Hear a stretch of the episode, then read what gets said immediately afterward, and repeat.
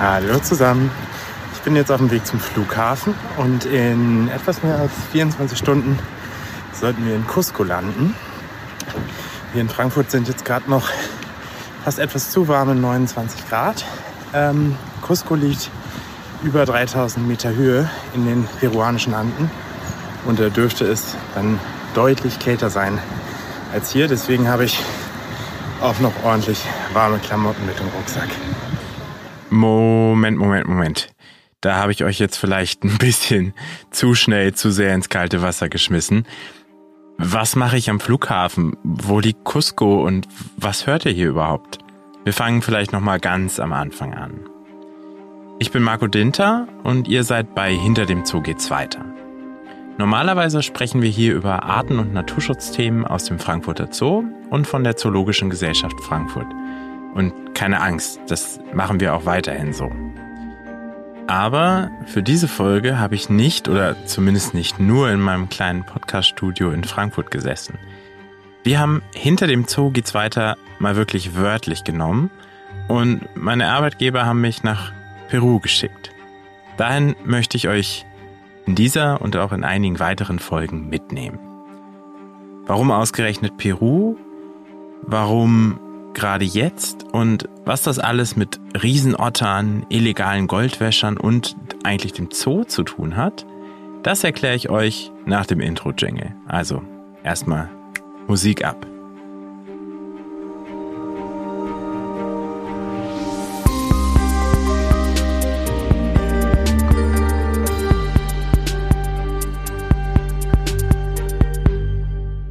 Ich war in Peru.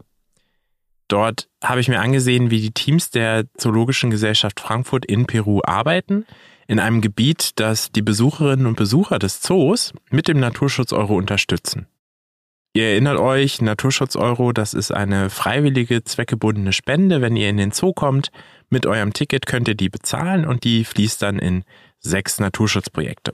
Eins davon ist der Manu Nationalpark in Peru und über den sprechen wir unter anderem heute.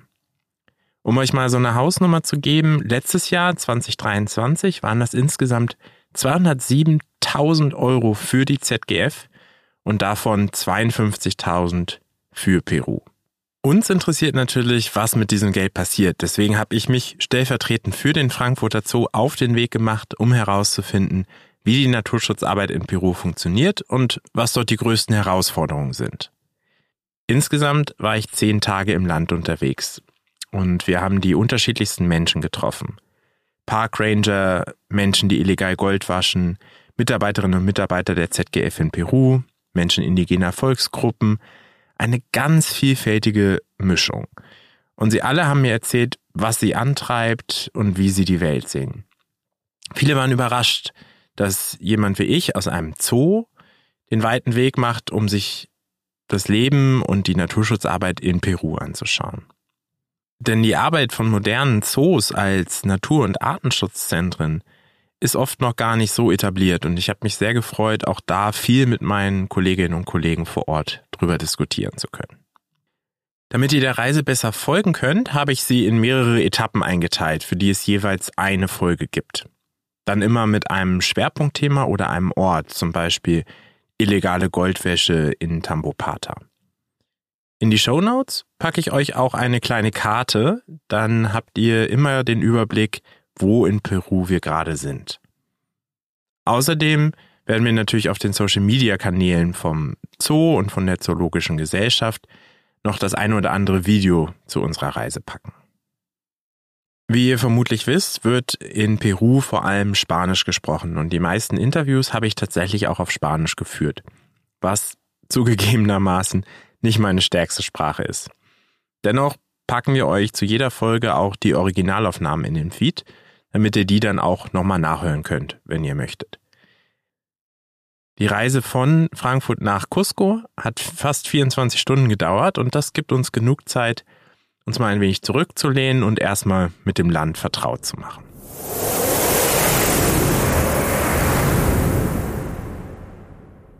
Peru liegt an der Pazifikküste und ist das drittgrößte Land Südamerikas nach Brasilien und Argentinien.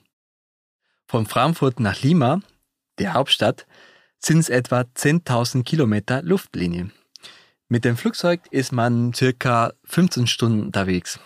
Ganz grob gesagt ist Peru unterteilt in Küste, Berge und Regenwald und natürlich auch das Meer. Die Küstengebiete liegen auf der Westseite der Anden. Diese Bergkette sitzt sich vom Norden nach Süden durch das ganze Land. Auf der Ostseite wächst der Amazonas-Regenwald auf fast 60 Prozent der Landesfläche. 30 Millionen Menschen leben in Peru. Davon lebt die Hälfte an der Küste. Allein in Lima leben 10 Millionen Menschen. Obwohl die Küstengebiete sehr trocken sind, leben hier also sehr, sehr viele Menschen. Wenn man an Peru denkt, denkt man natürlich an mich. Jetzt werden wir albern, Rodeo. Hier steht ja, ja, hier beginnt's zu menscheln. Also ja. hat gut gepasst. Wer an Peru denkt, denkt oft an der Inka-Stadt Machu Picchu. Oder immer häufiger wird auch über die Spitzenklasse Gastronomie berichtet. Darunter wird das Ceviche oft gelobt. Aber Peru ist auch ein Weltmeister der Biodiversität. Mit 1879 Vogelarten ist Peru weltweit die Nummer eins in der Vogelvielfalt. Fast 18 Prozent der Landesfläche ist in irgendeiner Form als Naturschutzgebiet geschützt. Die Zoologische Gesellschaft Frankfurt unterstützt mehrere dieser Gebiete in Amazonas-Regenwald. Zu ihnen gehören mehrere Schutzgebiete unterschiedlicher Kategorien. Zum Beispiel der Manu Nationalpark, der von Frankfurter Zoo unterstützt wird. Habt ihr die Stimme erkannt? Das war mein Kollege Dr. Julio Monson. Ihr kennt ihn aus Podcast Folge 56. Julio ist Peruaner und deswegen hatte ich ihn gebeten, ein paar Worte über sein Heimatland zu sagen. Er ist aber tatsächlich auch mit uns mitgeflogen jetzt nach Peru, weil er für die Zoologische Gesellschaft Frankfurt seit letztem Jahr das Peru-Programm koordiniert. Mit dabei war auch Freya Larsen, die kennt ihr von Folge 47. Die kümmert sich um das biologische Monitoring der ZGF und die hat gleich kurz, nachdem wir aus dem Flugzeug gestiegen sind, erstmal die Kamera auf mich gehalten und mich gefragt, wie es mir geht. Das möchte ich euch nicht vorenthalten. So, Marco, hi. Hi. Oh, wait, we need to get the lighting better. We need to get the lighting Here we better. are. Oh, that's it. So, how are you feeling, Marco? I'm feeling good, but I should do this in German actually because we have a German audience. Okay, wie geht's, Marco? Mir geht's gut, ich bin etwas müde von der langen Reise. Es ist jetzt halb zwölf, das heißt, wir sind 26 Stunden unterwegs gewesen, aber wir sind gelandet, wir haben alles dabei und ich freue mich sehr darauf, unsere Kolleginnen und Kollegen aus Peru jetzt kennenzulernen. Sehr schön, danke. Und dann ging alles ganz schön schnell auf einmal. Wir haben unsere Koffer abgeholt, ins Hotel, kurz noch mal unter die Dusche gesprungen und dann waren wir eigentlich auch schon im Büro der ZGF Peru. In Peru arbeiten rund 70 Kolleginnen und Kollegen der ZGF, ähm, alles Peruaner, bis auf einen, Hauke Hobbs. Hauke ist der Leiter der ZGF Peru, war auch schon mal hier im Podcast und Hauke ist Norddeutscher und zwar so, wie ihr euch einen Norddeutschen vorstellt und da drängt sich ein bisschen die Frage auf, wie hat's den eigentlich nach Peru verschlagen und das habe ich ihn einfach mal gefragt. Ja, ich meine, ich bin schon seit eigentlich meine ganze berufliche Laufbahn, wenn man das mal so sagen darf, in Lateinamerika. Ich habe in Honduras angefangen, noch als Student Diplomarbeit zu machen, bin in Naturschutz hineingerauscht sozusagen, habe da die Erfahrung gemacht, in, mit einer gewissen Arbeit mit einem Start-up, kann man fast sagen, so wird man das heute wohl nennen, einen Nationalpark zu schützen, auch mit peruanischen Kollegen und auch mit Freunden und Bekannten in Deutschland. Und das ist, ist schließlich unendlich ist das der wachsenden Gewalt in Mittelamerika, auch in Honduras, zum Opfer gefallen. Ne? Sehr viel Drogenhandel, Drogentransport und dementsprechend Territoriumskämpfe. Da konnten die Leute keine NGO gebrauchen, die dann auch irgendwie mit Umweltschutz dazwischen funkt. Ne? Aber das ist mir immer am Herzen geblieben. Bin halt Biologe letztendlich auch und angewandter Naturschutz finde ich halt faszinierend, ne? mit den Menschen zu machen. Ich habe also sehr viel von den Menschen gelernt, mit denen ich auch in Honduras zusammenarbeiten konnte damals, sei es die, die gewohnt haben in dem Nationalpark oder auch mit den Mitarbeitern. Und plötzlich kam der Hurricane Mitch. und hat wirklich das ganze Land quasi weggeweht und überschwemmt. Und da bin ich in die humanitäre Schiene hineingefallen. Habe 15 Jahre humanitär gearbeitet und als dann, ja, ich habe mein letztes Assignment war in Sudan, war schon ziemlich kritisch das Ganze und gleichzeitig habe eine Stellenanzeige gesehen. FZS Country Director, hm, FZS, was ist das denn? Und natürlich dann darüber gelesen, auch fand ich faszinierend, habe da mal mich beworben und ja, glücklicherweise bin ich angenommen worden und bin immer noch froh, dass das geklappt hat. Und so bin ich dann von Honduras über Panama jetzt seit inzwischen acht Jahren hier in Peru und finde es immer noch klasse. FZS, was ist das denn? Das habt ihr euch vielleicht auch gefragt. Das liegt einfach ein bisschen daran, dass sowohl Hauke als auch ich äh, ein paar Abkürzungen immer mal wieder durcheinander schmeißen. Das wird euch in den O-Tönen immer mal wieder begegnen. Die ZGF, Zoologische Gesellschaft Frankfurt, FZS auf Englisch und SZF auf Spanisch sind alles natürlich die gleiche Organisation, aber je nachdem, in welcher Sprache man gerade im Kopf drin steckt, sind wir da manchmal ein bisschen inkonsequent, muss man sagen. Egal wie wir es benennen, die ZGF ist in Peru seit vielen, vielen Jahren aktiv, hat da mit einzelnen Artenschutzprojekten angefangen und ist mittlerweile aber ganz groß im Landschaftsschutz. Es gibt vier sogenannte Landschaften. Julio hat das vorhin schon kurz erwähnt, also große Landschaftsräume, in denen die ZGF arbeitet, auch zusammen mit der lokalen Bevölkerung. Und wir müssen mal so ein bisschen über die Dimensionen sprechen, die das Ganze eigentlich hat. Kurz vor unserem Trip nach Peru waren meine Kolleginnen und Kollegen von der ZGF und ich zusammen im Bayerischen Wald. Das ist ein Nationalpark, äh, der älteste Nationalpark hier in Deutschland. Der eine oder andere kennt ihn vielleicht auch.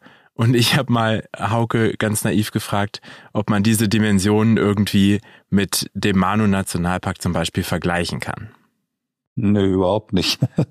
Tut mir leid, dass ich da lache, aber der Manu-Nationalpark hat allein die Kernzone des Manu-Nationalparks ist 17.000 Quadratkilometer groß. Mein Heimatbundesland Schleswig-Holstein ist 15.500 Quadratkilometer, also die Landfläche. Ne, sprich, Manu ist größer als Schleswig-Holstein. Ne, der größte Nationalpark hier, das größte Schutzgebiet ist der Park National Alto Purus, ist ein Nachbar vom Manu, 25.000 Quadratkilometer. Dann haben wir noch ein größeres Kommunalreservat, Bacaya Samiria. Okay, da arbeiten wir jetzt nicht. Aber das sind ganz andere Dimensionen wie in Deutschland. Nur das Einzige, was vielleicht vergleichbar ist, ist der, der Nationalpark Wattenmeer müsste jetzt lügen, wie groß der ist, aber, aber das ist also auch relativ groß, aber ist halt quasi vom Deich ins Meer hinaus als, als Kernzone. Dementsprechend ist das das Einzige, was in Deutschland halbwegs vergleichbar ist. Ne? Und die meisten dieser Naturschutzgebiete hier, also wir arbeiten, ich glaube, zusammengenommen auf knapp 70.000 oder 80.000 Quadratkilometer, wenn man alle Schutzgebiete, mit denen wir arbeiten, nur die Kernzonen zusammenzählen. Also es sind unglaubliche große Flächen, die zumeist auch noch, dadurch, dass es eben die Kernzonen sind, relativ unberührt sind. Ne, also wirklich unberührte Natur. Wirst du jetzt ja auch bald auf deiner Reise sehen und dann kannst du mir hinterher sagen, Mensch, der Auge hat aber jetzt da große Brötchen auf den Teller gepackt, hat aufgeschnitten oder der, der hat wirklich recht. Ne? Also, also das sind ganz andere Dimensionen, aber deswegen ist das auch so wichtig, weil noch haben wir ja diese großen Naturschutzgebiete, die natürlich auch äh, nicht nur das lokale oder regionale, sondern auch das globale Klima beeinflussen. Und das ist quasi jetzt oder nie. Und dieses an die lokale Bevölkerung weiterzugeben, die oftmals in sehr ärmlichen Umständen noch lebt, das ist sehr schwer, weil die wollen natürlich auch so an die Errungenschaften der, wir jetzt mal so Zivilisation angebunden werden. Und das ist denen oft noch nicht, nicht erlaubt, muss man mal so sagen. Wir merken, das Thema soziale Ungerechtigkeit spielt in Peru eine große Rolle. Dazu ist es wichtig zu wissen, es gibt in Peru, vor allem in den großen Schutzgebieten, wo auch die ZGF aktiv ist, auch noch indigene Völker. Völker, die isoliert im Regenwald leben und sogar noch unkontaktierte Völker, also Völker, die bisher noch gar keinen Kontakt zur Außenwelt hatten. Das Thema ist aber so spannend und komplex, dass wir auf jeden Fall eine eigene Folge dafür machen werden. Trotzdem habe ich Hauke nochmal gefragt, wie die ZGF denn mit der lokalen Bevölkerung zusammenarbeitet. Das ist äh, immer, immer ein immer wichtigerer Bestandteil unserer Arbeit. Ne? Also wir machen Naturschutz mit den Menschen. Und das ist gar nicht so einfach, die Menschen davon zu überzeugen, dass wir mit denen Naturschutz machen wollen, weil das gefällt nicht allen, weil die, denen, denen gefällt es besser, wenn es so ist, ah, die Naturschützer, die wollen nur, nur, die Natur schützen. Deswegen sind das die Bösen und wir, die Politiker oder die sind halt die Guten, die wollen euch Entwicklung bringen. Das ist meistens, das ist oft gar nicht wahr. Das wird ja so oft auch auf in sozialen Netzwerken manchmal fast lügenmäßig verbreitet. Ah, diese bösen Naturschützer sind immer gegen Entwicklung. Nein, wir sind, glaube ich, sehr realistisch daran interessiert, dass das den Menschen auch besser geht. Und wenn es den Menschen besser geht, dann können sie auch besser die Natur schützen. Nur wir wollen das halt so erreichen, dass sie nicht vorher die ganze Natur zerstören und dann irgendwann anfangen, über die Natur nachzudenken, sondern dass sie noch diese Natur noch erhalten.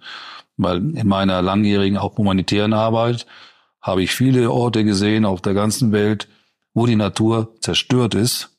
Ne, und selbst wenn du jetzt dort plötzlich nachhaltig arbeiten willst, kannst du das gar nicht, weil es gibt nichts mehr außer Wüste und Erosion und, und, und sobald es regnet, ne, regnet so stark, dass der Regen alles runterdonnert und, und überflutet. Also es ist wirklich katastrophal. Also auch insofern ist das hier eine gewisse, in einer gewissen Art und Weise Katastrophenvorbeugung auf lange Sicht, wenn man es mal ohne Naturschutz Brille sieht. Und nach dem Gespräch mit Hauke wollte ich natürlich eigentlich unbedingt sofort los in die Projekte.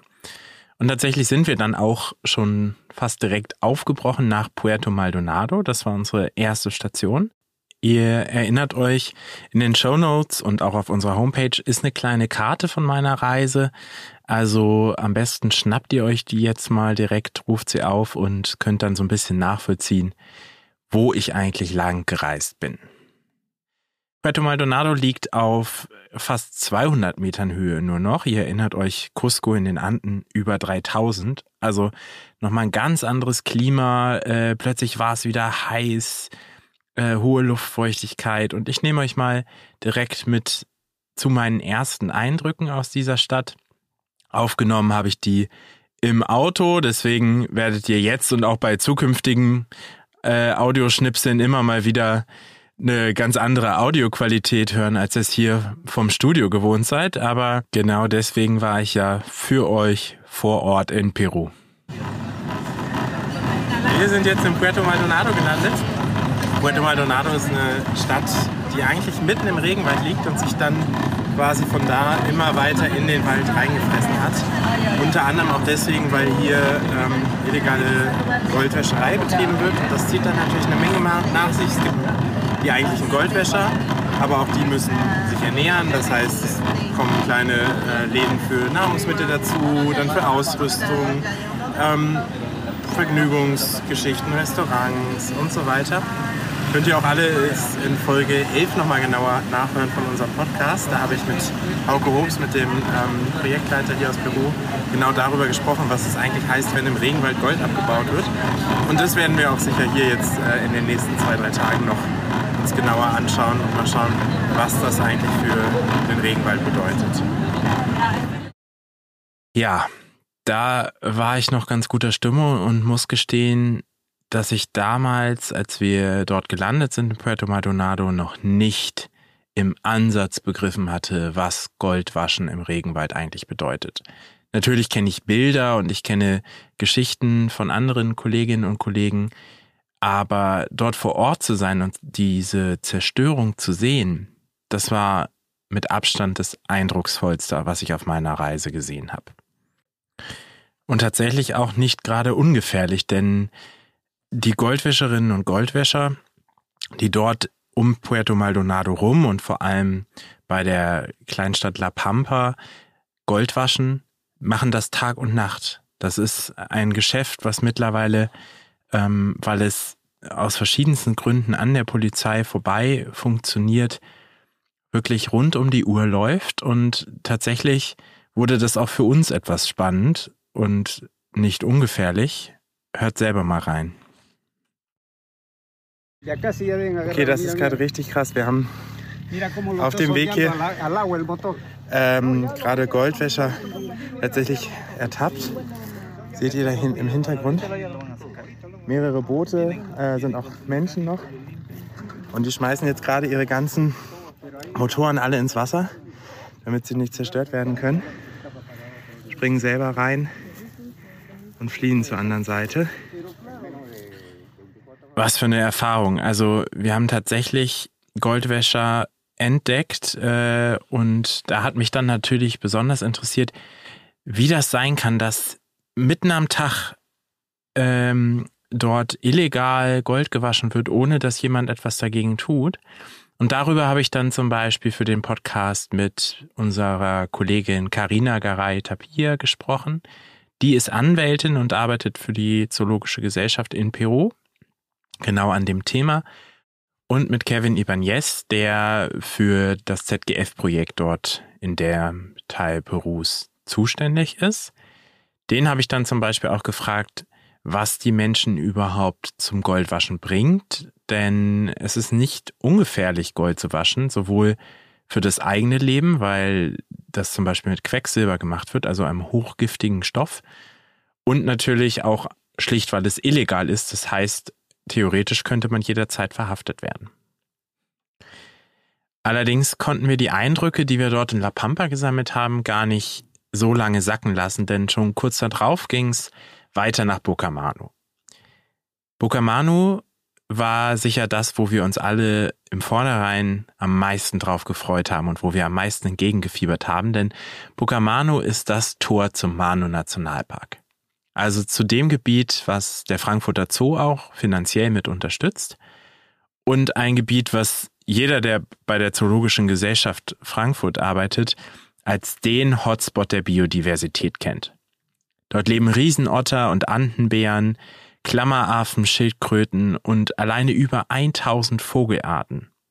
Also wirklich etwas, was wunderschön sein muss und Spoiler, wir wurden nicht enttäuscht.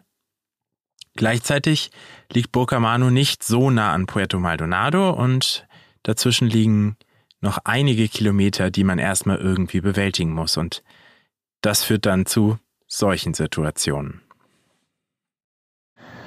Hola, buenos dias. Ich äh, stehe jetzt gerade vorm Hotel und warte auf meine Kolleginnen und Kollegen. Es ist exakt 3.15 Uhr. Das ist eine so wunderbare Zeit, um loszufahren. Das liegt schlicht daran, dass wir heute nach Bukamanu fahren. Bukamanu ist quasi dann das Tor zum Manu Nationalpark. Und von hier von Puerto Maldonado nach Bukamanu muss man erst ein bisschen Auto fahren, dann ein bisschen Boot, dann wieder ein bisschen Auto und dann eigentlich ungefähr fünf Stunden Kanu.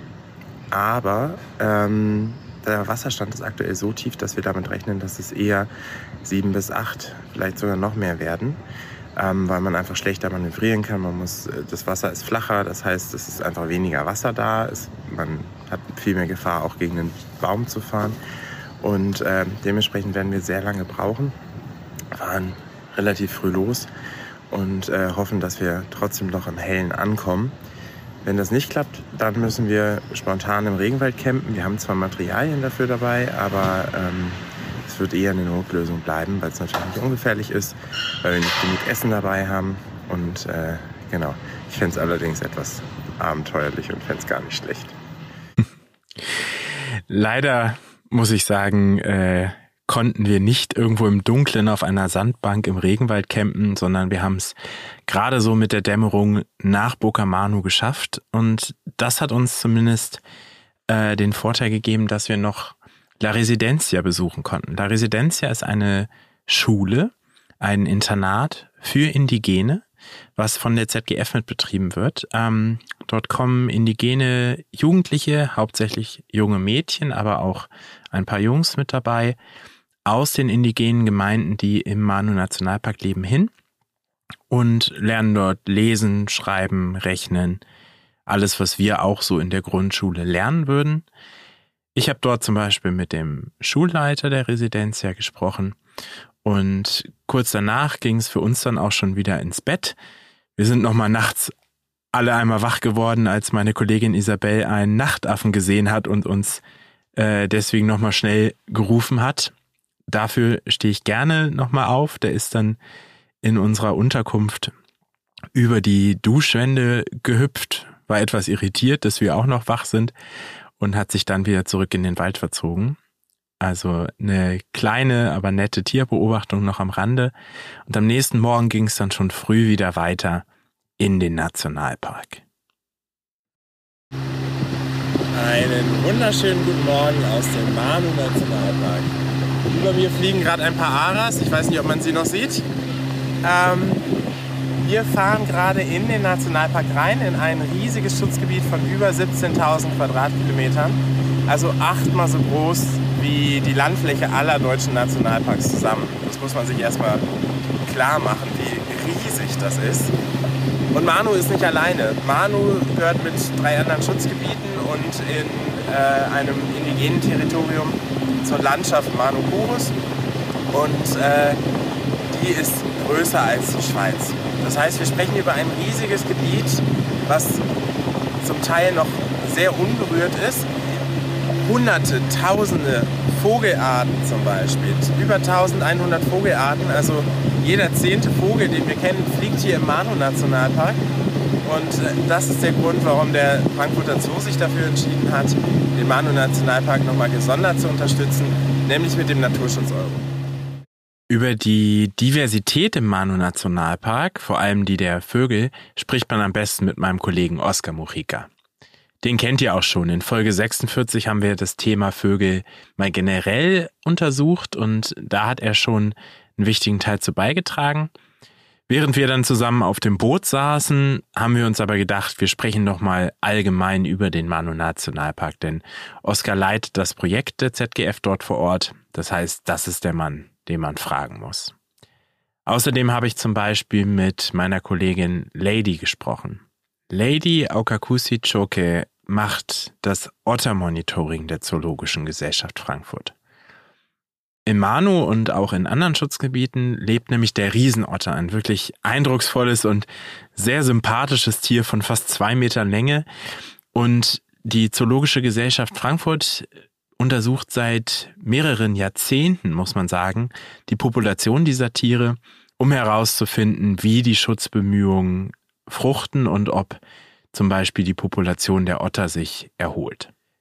Gleichzeitig geht es natürlich nicht nur um Otter oder um Klammeraffen, sondern es geht vor allem um die Menschen vor Ort. Denn Schutzgebiete, vor allem große, stabile Schutzgebiete, sind wahnsinnig wichtige Quellen auch für die sogenannten Ökosystemdienstleistungen. Für sauberes Wasser zum Beispiel, Sauerstoff, Nahrung. Und die Menschen, ihr merkt es vielleicht schon, spielen eine wahnsinnig wichtige Rolle in den ZGF-Projekten. Zum Beispiel auch diese hier. Hola, buenos días. Un saludo desde la Reserva de Biosfera del Manu con el corazón. Tula kümmert sich um das Biosphärenreservat Manu und wird mir erklären, warum das so wichtig ist, hier mit den Menschen vor Ort zu arbeiten, um Naturschutz äh, umzusetzen, was es für Möglichkeiten gibt, dass die Menschen trotzdem mit dem Land arbeiten können, dass äh, sie einen Lebensunterhalt verdienen und das macht sie mit wahnsinnig viel Herzblut und ich bin schon gespannt auf das Interview. Da waren wir dann nämlich schon wieder auf dem Rückweg nach Cusco. Wir haben uns in Geländewagen mit Vierradantrieb sehr schmale, sehr bröckelige Bergstraßen die Anden hochgekämpft und zwischendurch immer mal Pause bei wirklich spannenden Menschen gemacht. Tula, die ihr gerade gehört habt, ist die Direktorin des Biosphärenreservats und ich habe noch mit ganz vielen anderen Menschen gesprochen, die dafür sorgen, dass die Menschen, die in dem Biosphärenreservat leben, möglichst nachhaltig mit der Umwelt umgehen und gleichzeitig immer noch ein, ein Einkommen haben und von der Natur, die sie umgibt, leben können.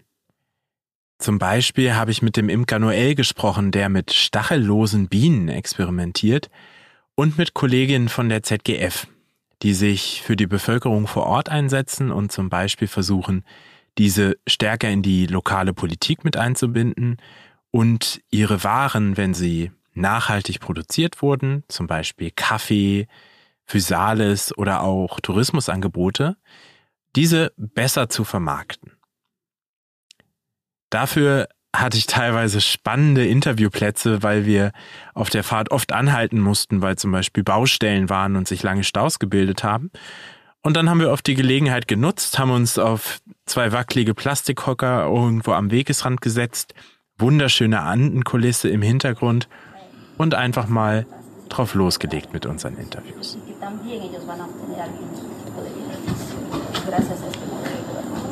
Entonces ya ves un cambio de pensamiento. Podría decir que sí, hay un cambio. Antes to- eh, la mayoría, incluso los distritos no querían, pensaban, tenían la idea equivocada de que les iban a quitar más sus territorios o que el parque iba a crecer cuando iba a haber una reserva de biosfera. Se ha trabajado mucho el tema de comunicación educación en ese sentido.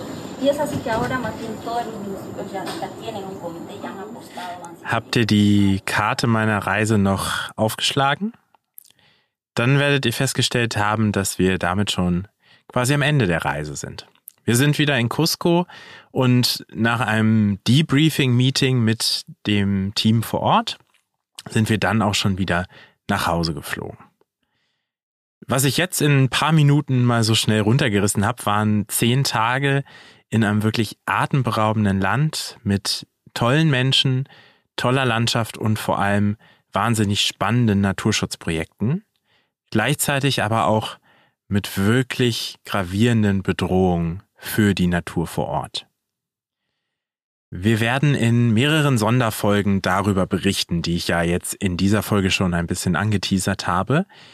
Gleichzeitig machen wir natürlich ganz normal weiter mit unseren eigentlichen Folgen immer am ersten Freitag des Monats. Die Sonderfolgen kommen außer der Reihe, um keine zu verpassen. Abonniert ihr also am besten diesen Podcast in dem Podcatcher eurer Wahl oder schaut regelmäßig auf unsere Homepage. Und noch was anderes haben wir uns ausgedacht, um diese Reise nach Peru für euch noch erlebbarer zu machen. Der landschaftlich schönste Teil war ganz sicher der Manu Nationalpark.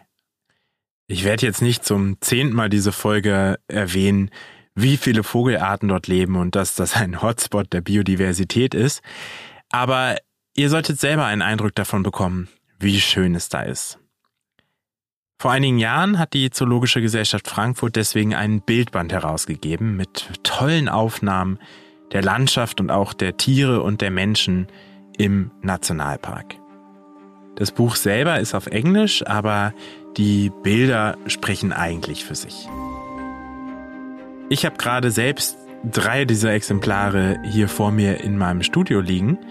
Die sollen hier aber nicht liegen bleiben, denn die möchten wir gerne an euch verteilen. Und zwar wollen wir die verlosen. Wenn ihr an der Verlosung teilnehmen möchtet, braucht ihr nichts weiter tun, als mir eine E-Mail zu schreiben mit eurem Namen, eurer vollständigen Adresse und eurem Lieblingstier. Die E-Mail-Adresse ist podcast.zgf.de. Damit sind wir tatsächlich jetzt auch am Ende dieser Folge angekommen. Die nächste reguläre Folge kommt dann am ersten Freitag im März und alle Sonderfolgen irgendwann dazwischen. Mein Name ist Marco Dinter und ihr seid bei Hinter dem Zoo geht's weiter.